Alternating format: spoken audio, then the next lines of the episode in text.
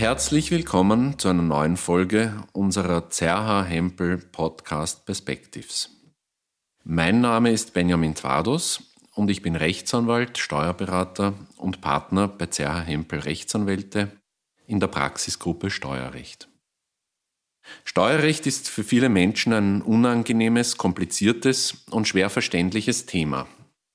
Deshalb habe ich mich für ein Thema entschieden, das häufig in den Medien behandelt wird, Steueroasen. Die Offshore Leaks im Jahr 2013 und die Panama Papers im Jahr 2016 zeigen, dass weltweit über Briefkastenfirmen in Steueroasen berichtet wird. Immer wieder hört man von exotischen Orten wie Cayman Islands, Bahamas und Panama.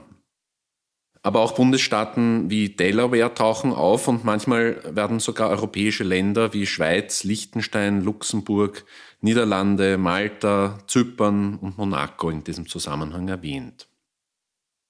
Aber was ist eigentlich eine Steueroase? Mit Steueroasen sind meist äh, Länder oder Territorien gemeint, die von Menschen oder Firmen, die dort ansässig sind, keine oder nur wenig Steuern erheben.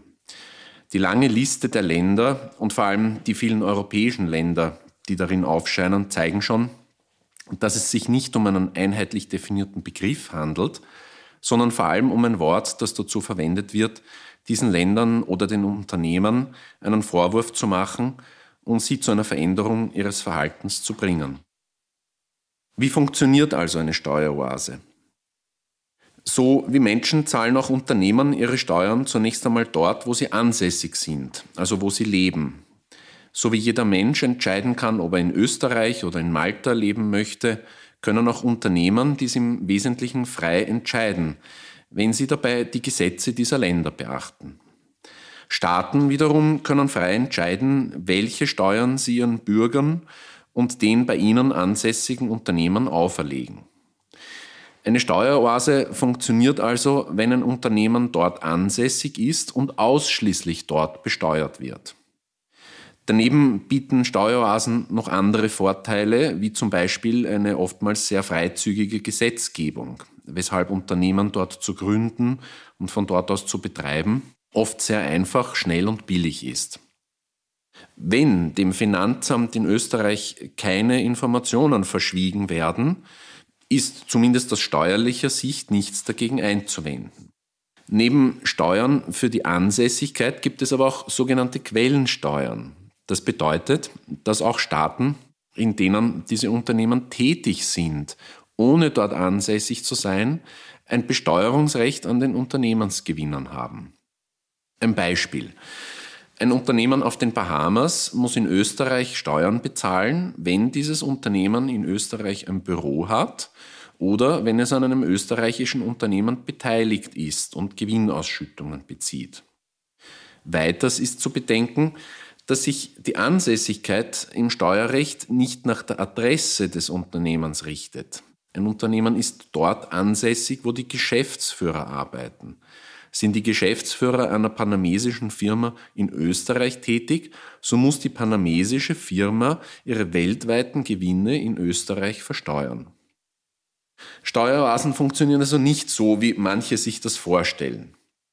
Gewinne, die in Österreich erzielt werden können, nicht in das Ausland verlagert werden, äh, sondern das Steuerrecht kennt eben eine Vielzahl von Vorschriften, die genau das verhindern sollen und nach denen ausländische Unternehmen in Österreich Steuern für ihre österreichischen Gewinne zahlen müssen.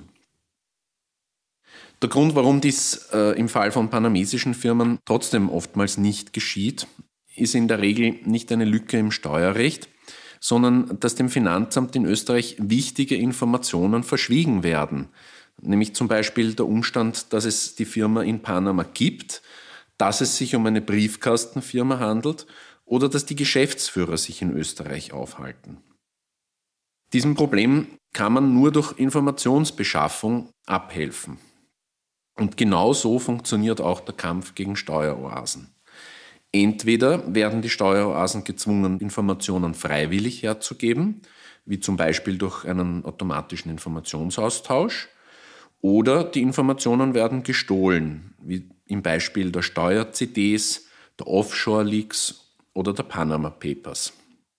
Die EU-Staaten setzen untereinander sehr stark auf automatischen Informationsaustausch, vor allem durch die sogenannte DAC, die Directive on Administrative Cooperation. Was aber ist nun mit den amerikanischen Unternehmen, die in Europa keine Steuern bezahlen? Mit Amerika gibt es keinen solchen Informationsaustausch. Amerikanische Unternehmen zahlen in den USA Steuern, weil sie dort ansässig sind. Wenn sie eine Betriebsstätte in Österreich haben, zahlen sie auch in Österreich Steuern. Allerdings entfällt auf die Betriebsstätten in der EU meist kein sehr hoher Gewinnanteil, weil nach den Doppelbesteuerungsabkommen die Gewinne nicht dort besteuert werden, wo die Waren verkauft werden, sondern dort, wo sie erfunden, entworfen und produziert werden, wo die Werbung gedreht wird und wo das Know-how entwickelt wird und eben wo die Geschäftsführer leben. Der Verkauf der Ware selbst führt nicht mehr zur Gewinnbesteuerung, sondern zur Umsatzbesteuerung und das ist ein ganz anderes Thema. Viele Staaten möchten das ändern und möchten, dass die Besteuerung dort erfolgt, wo die Ware verkauft wird. Hier ist allerdings zu bedenken, dass dies vor allem jene Nationen benachteiligt, die wie zum Beispiel Deutschland, Exportweltmeister sind, während es jene Nationen begünstigt, wie zum Beispiel die USA, die viel mehr importieren, als sie exportieren. Es ist im Verhältnis zwischen USA, EU und China also nicht so einfach, das weltweite System der Gewinnbesteuerung umzustellen, damit es gerechter ist und wir als EU dann trotzdem noch mehr Steuern dabei verdienen. Was nun die echten Steueroasen im Atlantischen Ozean und in Ostasien betrifft, müssen wir versuchen, mit anderen Staaten und mit internationalen Banken zusammenzuarbeiten, um Informationen zu beschaffen, damit wir unser Steuerrecht effektiv durchsetzen können. Damit schließen wir diese Folge unseres Podcasts. Ich hoffe, diese kurze Einführung in das Steuerrecht war interessant für Sie wir freuen uns auf Ihre Fragen und Anmerkungen und auf E-Mails von Ihnen an podcast.zerhempel.com.